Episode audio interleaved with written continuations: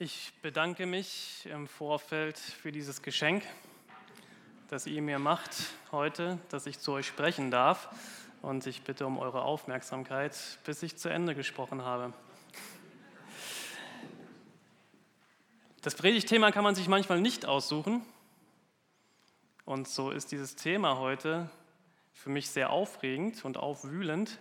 Das siebte Gebot, du sollst nicht die Ehe brechen.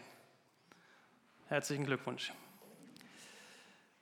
Du sollst nicht die Ehe brechen, sagt Gott am Anfang der Bibel in seinen zehn Geboten, die er den Menschen gibt.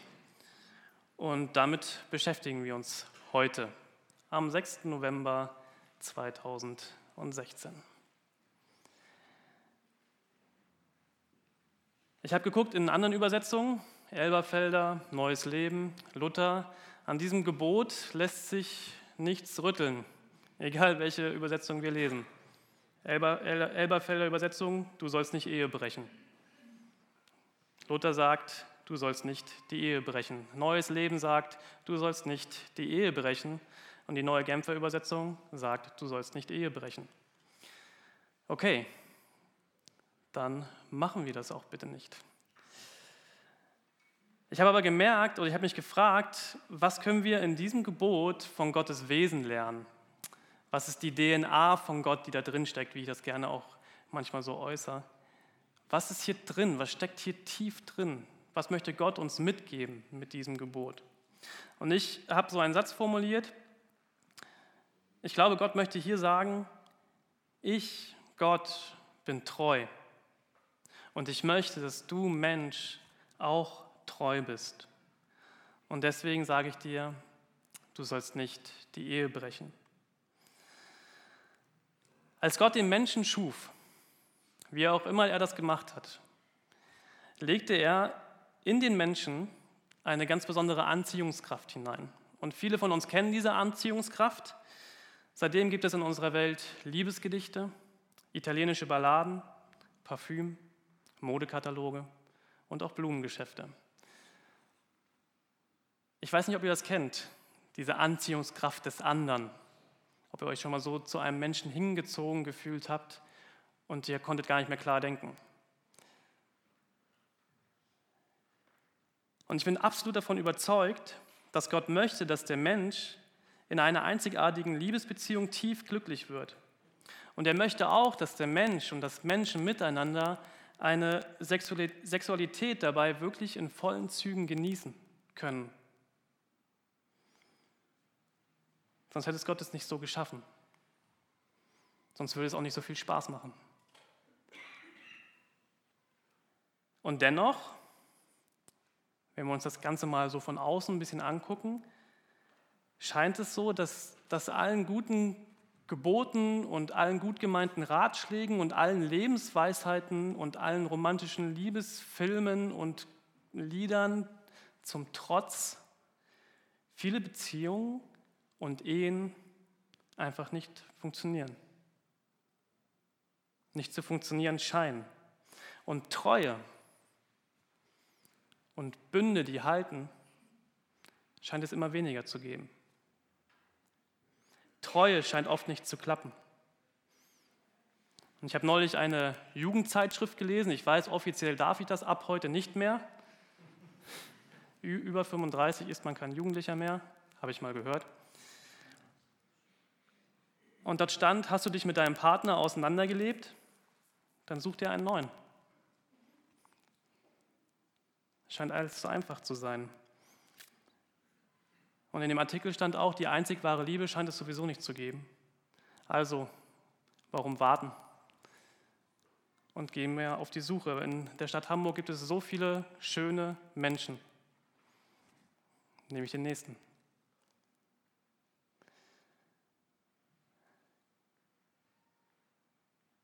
Und ich merke, wie mein Herz anfängt zu schlagen, weil es mich emotional doch sehr, sehr beschäftigt, dieses Thema.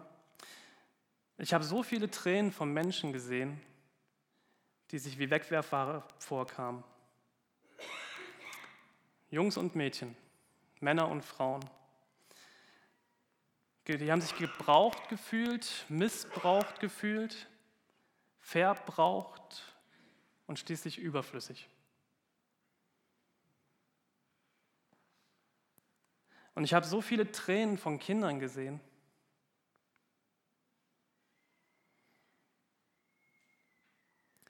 die tief darunter litten, dass ihre Eltern sich getrennt haben. Und spätestens jetzt merkt man, was das eigentlich für ein sensibles Thema ist, über das wir hier reden. Ehebruch.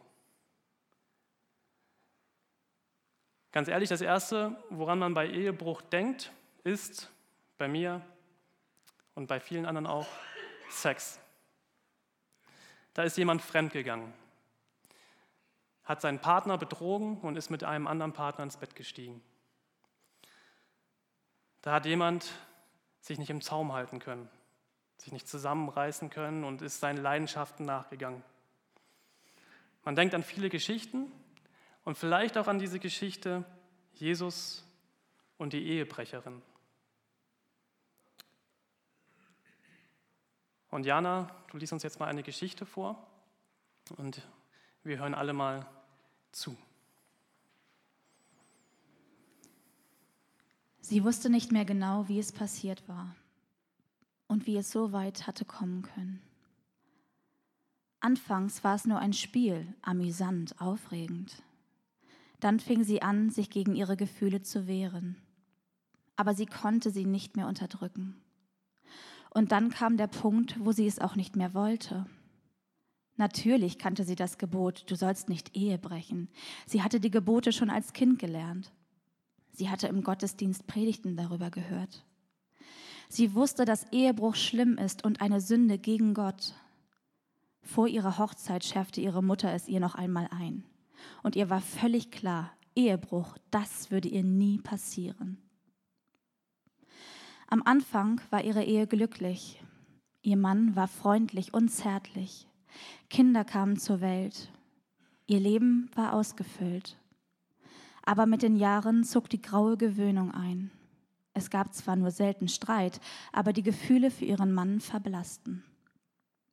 Er war immer beschäftigt, redete wenig und wenn, dann über belangloses Zeug. Sie wollte es erst nicht wahrhaben, aber sie fand ihn zunehmend langweilig. Und dann kam dieser Händler in ihren Ort und machte seinen Laden auf. Sie kaufte dort ein, zuerst weil er gute Waren hatte, aber dann immer mehr, weil sie ihn so anziehend fand. Er hatte dunkle Augen, schaute sie so intensiv an. Wenn sie allein im Laden waren, unterhielten sie sich lange. Er erzählte von seinen Reisen, seinen Abenteuern. Es entstand eine gefährliche Vertrautheit. Sie spürte das, aber sie wollte nicht darauf verzichten, ging weiter zu ihm. Jede Woche. Und dann war es passiert. Er hatte sie berührt. Sie hatte sich nicht gewehrt, war wie im Rausch. Sie sind in den hinteren Raum gegangen, wollten miteinander schlafen. Plötzlich waren diese Männer in den Laden gekommen, als hätten sie nur auf diesen Moment gewartet. Es waren die Frommen der Stadt, die Hüter des Gesetzes. Sie schoben den Vorhang zum hinteren Zimmer zur Seite und standen nun vor ihr. Voller Hass, voller Verachtung schauten sie sie an. Der Händler war weg, er musste blitzschnell aus dem Zimmer verschwunden sein. Die Männer packten sie und zogen sie aus dem Haus. Draußen standen schon andere Leute. Sie schauten sie entsetzt an. Einige riefen laut, Du Ehebrecherin, das wirst du büßen. Sie schämte sich so. Ihr Mann würde es erfahren, ihre Eltern, die Kinder. Sie würde ihnen nie mehr in die Augen sehen können. Am liebsten wäre sie im Boden versunken. Sie spürte auch Zorn, Zorn auf diese Männer, die sie so bloßstellten und demütigen. Sie hatte die Lust in ihren Augen gesehen. Und jetzt stellten sie sich so selbstgerecht hin und sie spürte Angst. Was würden diese Leute mit ihr machen? Sie sah, wie einzelne Steine, wie sie einzelne Steine in die Hände nahm und sie merkte, wie Panik in ihr aufstieg. Dann stand da plötzlich vor ihr ein anderer Mann. Sie kannte ihn nicht. Die Hüter des Gesetzes fragten ihn, wir haben sie beim Ehebruch erwischt. Sollen wir sie steinigen, wie Mose es geboten hat? Doch der Mann schaute sie gar nicht an. Er hockte sich hin und schrieb etwas in den Sand. Die Männer drängten ihn, sag doch was, sie hat Ehebruch begangen, sie muss doch bestraft werden. Dann stand der Mann auf, sah sie alle und sagte den Satz, den die Frau ihr Leben lang nicht mehr vergessen würde. Wer von euch ohne Sünde ist, der werfe den ersten Stein. Die Männer, die um die Frau herumstanden, waren irritiert. Keiner wagte es, den Anfang zu machen. Einige schauten verlegen auf den Boden. Dann legte der Erste seinen Stein weg. Andere machten es nach. Sie schlichen sich beschämt davon, einer nach dem anderen. Nach einer Weile waren alle verschwunden. Jetzt schaute der Mann die Frau an, zum ersten Mal, und in seinen Augen sah sie etwas, was sie so noch nie gesehen hatte. Dieser Mensch durchschaute sie. Es war, als wüsste er ganz genau, was in ihrem Kopf vorging, und gleichzeitig lag in seinem Blick so ein großes Erbarmen, dass sie ihm am liebsten heulend in die Arme gelaufen wäre. Er fragte, wie, fragte sie, wo sind Sie? Hat dich keiner verurteilt? Niemand, Herr. Dann sagte der Mann, der Jesus hieß, zu ihr, dann verurteile ich dich auch nicht. Geh hin und von jetzt an sündige nicht mehr.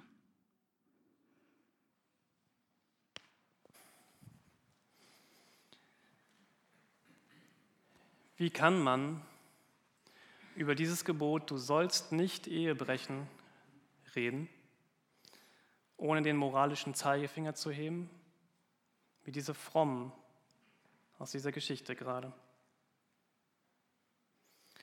Und ohne den Bruch, der dort passiert ist, zu verharmlosen? Das habe ich mich wirklich lange gefragt. Wisst ihr, von wem man das lernen kann? Von Jesus. Von Jesus kann man das lernen. Jesus sagt hier, wer von euch ohne Sünde ist, der soll den ersten Stein auf sie werfen. Zum einen betont Jesus, wie schlimm so ein Bruch sein kann und wo er bereits anfängt. Und in dieser Betonung geht Jesus sogar noch einen Schritt weiter als diese frommen Männer aus dieser Geschichte. Einen Schritt tiefer. Jesus sagt in Bezug auf Ehebruch in Matthäus 5, Verse 27 und 28, ihr habt gehört, dass es im Gesetz von Mose heißt, du sollst nicht die Ehe brechen. Ich aber sage, wer eine Frau auch nur mit einem Blick voller Begierde ansieht, hat im Herzen schon mit ihr die Ehe gebrochen. Und damit ihr Frauen euch auch, angesprochen fühlt, wer einen Mann auch nur mit einem Blick voller Begierde ansieht, hat im Herzen schon mit ihm die Ehe gebrochen. Was hier deutlich wird an dieser Stelle, an dieser Betonung von Jesus, ist, dass Ehebruch so viel tiefer geht. Und wenn wir über so ein sensibles Thema sprechen wie Ehebruch, nachdenken und vielleicht nachher noch diskutieren, dann ist es wichtig, dass wir alle die gleiche Basis haben, die gleiche Diskussionsgrundlage. Und auf die setze ich uns jetzt mal.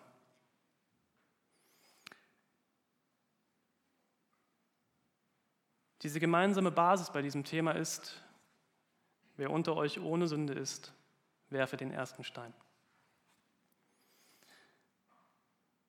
Dieser Bruch, der hier passieren kann, der beginnt nicht mit Sex,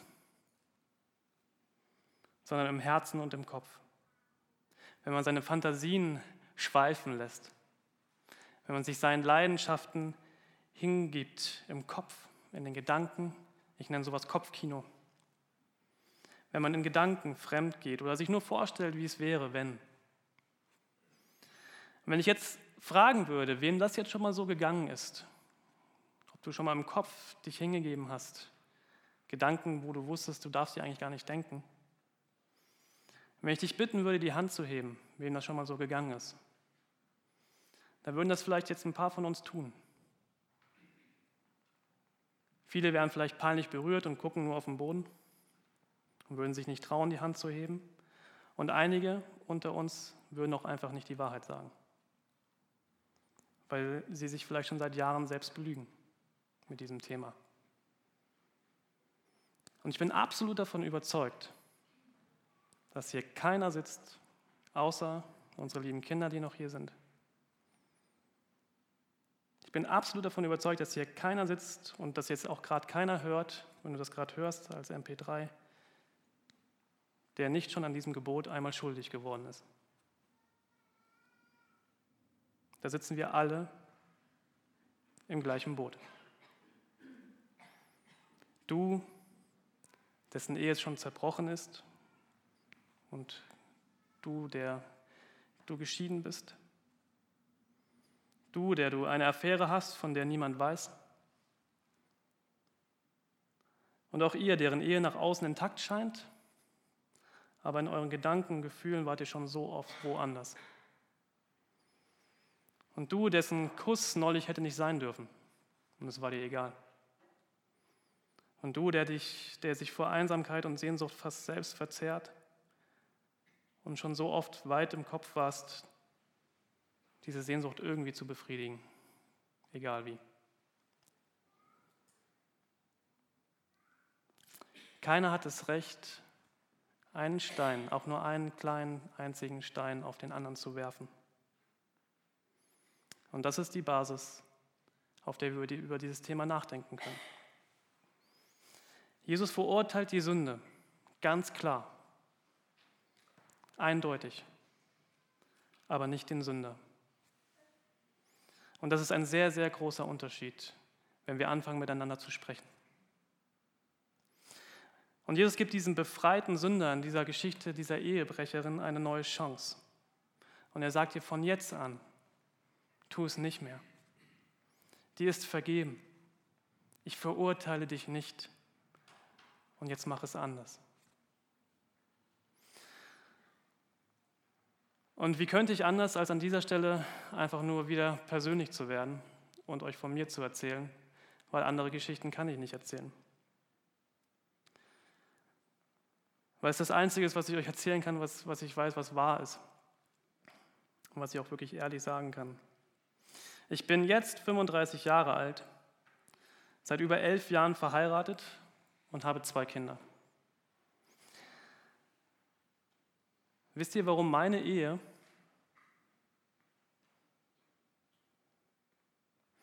bis jetzt gehalten hat? Und wir, also meine Frau und ich, Nelly und ich, eine meiner Meinung nach glückliche Ehe führen.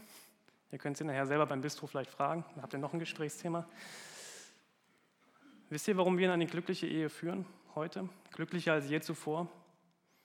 Nicht, weil ich so toll bin oder weil wir besser sind als andere oder keine Ahnung.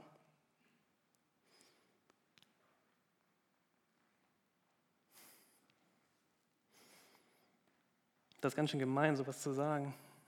Nein, sowas sagen zu dürfen. Ach, wie auch immer. Meine Frau vergibt mir immer wieder und gibt mir eine neue Chance. Und ich versuche es jedes Mal, sie zu ergreifen und einen Fehler, den ich gemacht habe, nicht nochmal zu machen.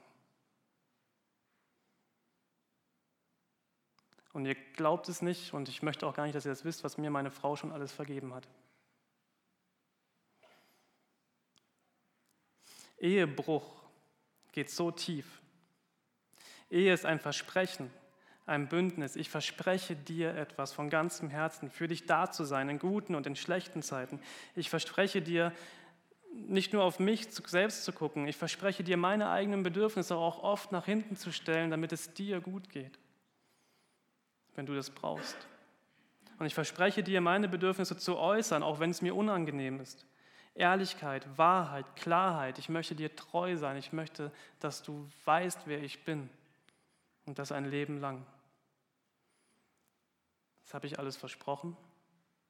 Und wie oft habe ich dieses Versprechen gebrochen?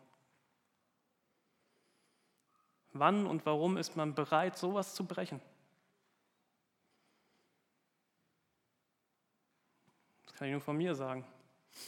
Wenn man anfängt, nur noch auf sich selbst zu gucken. Wenn Stress und Hektik anfangen, den Alltag zu bestimmen. Und man denkt, jetzt komme ich irgendwie nur noch zu kurz und ich muss mehr auf mich selber achten.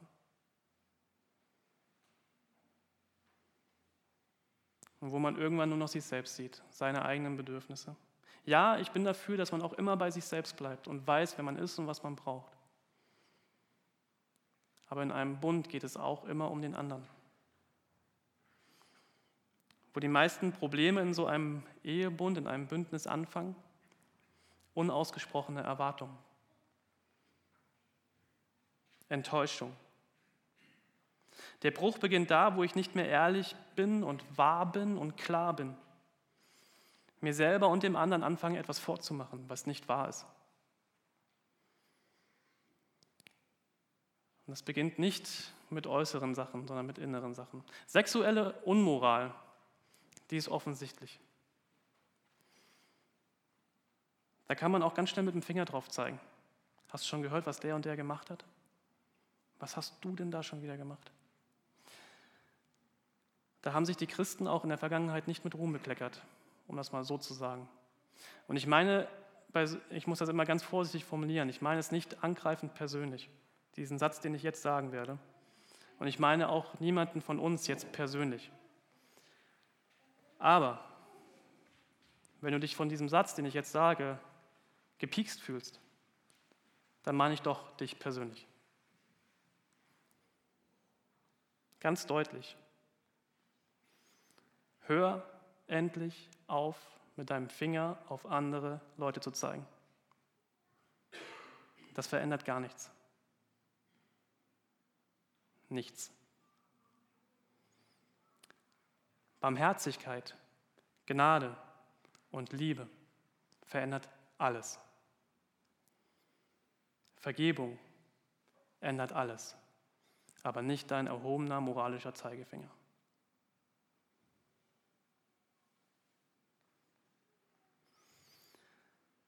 Zu der Frau sagte Jesus, von jetzt an sündige nicht mehr. Mach es anders. Nutze die Kraft der Vergebung, die ich dir zuspreche. Und das ist etwas, was ich dich fragen möchte. Ist dir schon mal von ganzem Herzen wirklich vergeben worden? Hast du das schon mal erlebt, was wirklich Vergebung bedeutet? Und diese Kraft, die dahinter steckt? Mir wurde schon so oft so krass vergeben. Und das setzt in dir eine Kraft frei, die dich dein ganzes Leben verändern lässt, wenn du das möchtest. Und wenn dir schon mal vergeben wurde, dann weißt du, wie viel Kraft da drin steckt. Von jetzt an ist Neues möglich. Ein neues Verhalten. Von jetzt an kannst du deine Ehe, deine Beziehung, dein Singles sein, deine Partnersuche anders gestalten als je zuvor. Mit der Hilfe von Jesus kannst du herauskommen aus alten Verhaltensmustern und neue Verhaltensweisen ausprobieren. Und das ist etwas nicht nur, was ich irgendwie hier so fromm vorne sage, sondern das funktioniert wirklich. Sonst würde ich hier nicht stehen. Und das Wichtigste von so einer Gemeinschaft ist, wie diese Gemeinde, wisst ihr, wie viel Kraft und Potenzial da drin steckt, wenn hier Menschen sitzen, die anfangen, sich gegenseitig zu vergeben und zu sagen, lass uns in dieser Kraft der Vergebung zusammen auf einem Weg gehen, in deinen Nöten, in deiner Schwachheit, die du individuell hast. Ich weiß darum, aber lass uns doch zusammengehen und ich möchte dir helfen. Das ist eine Riesenchance für so eine Versammlung, die wir hier sind, für so eine Gemeinde, für so eine Kirche. Wir können das gemeinsam tun. Wir können ehrlich miteinander darüber sprechen, wenn die Beziehungsebene stimmt. Wir können hier Hilfe in Anspruch nehmen. Wir können hier füreinander da sein. Wir können ganz ehrlich miteinander sprechen. Ich bin froh über meinen Männerkreis, den ich habe, wo wir einfach mal unter Männern auch über Frauen reden. Liebe Nelly, ich rede nicht schlecht über dich aber ehrlich miteinander zu sprechen, auf einer gesunden Basis. Wir können hier Seelsorge in Anspruch nehmen, in Nöten, die uns wirklich manchmal am Grund unseres Lebens zerstören drohen. Es gibt ja auch Angebote von Paargesprächen. Wenn du eine Liebesbeziehung gerade hast oder eine Ehe schon seit Jahren und wir haben hier Menschen, die, die reden mit dir darüber und können dir auch wirklich helfen. Das Wichtigste ist, die Basis, mit der wir hier anfangen, miteinander zu leben und zu reden und uns zu behandeln. Du bist verzweifelt, weil deine Beziehung hier nicht so gut läuft? Nicht hier, sondern weil deine Beziehung nicht so gut läuft, herzlich willkommen. Es ist schön, dass du da bist.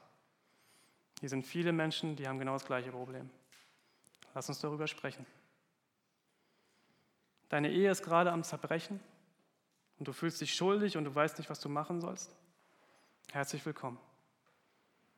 Es ist schön, dass du da bist. Hier sind viele Menschen, die mit dir darüber reden wollen und auch können. Du hast ein Versprechen gebrochen, du fühlst dich schmutzig und schuldig und du weißt einfach nicht, mit wem du reden sollst. Herzlich willkommen.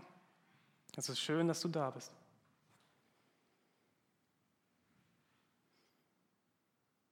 Und du weißt nicht, wo du hingehen sollst, weil Mama und Papa sich gerade getrennt haben. Herzlich willkommen. Willkommen zu Hause.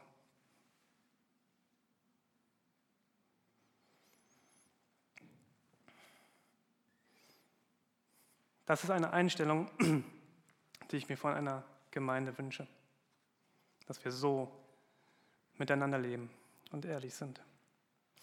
Und Gott möchte einen Bund mit jedem von uns schließen und gibt dir durch Jesus sein Versprechen. Und in diesem Bund legt er ganz viel Verheißung hinein. Vergebung, Hoffnung, Trost, Liebe und einen neuen Weg. Dadurch wird nicht automatisch alles besser. Nichts passiert automatisch. Aber es ist definitiv die beste Grundlage, um ein neues Leben zu beginnen. Und auch immer wieder neu. Einen neuen Weg, den man mit anderen Menschen zusammengehen kann, wenn die Beziehung stimmt, wenn die Basis stimmt. Und dann beginnt ehrlich miteinander zu reden und sich auch ehrlich ein Leben zusammen vorzuleben. Ich habe gehört, dass es im Jüdischen so ist, dass bei einer Verlobung der Bräutigam der Braut einen Kelch mit Wein entgegenhält, als Zeichen des lebenlangen Bundes und der Treue. Und als Jesus das Abendmahl einsetzt mit seinen Jüngern, verwendet er genau dieselbe Geste. Und er hält uns diesen Kelchen und verspricht dir damit etwas. Und er sagt dazu noch, das ist der neue Bund, den ich mit dir, Mensch, schließen möchte.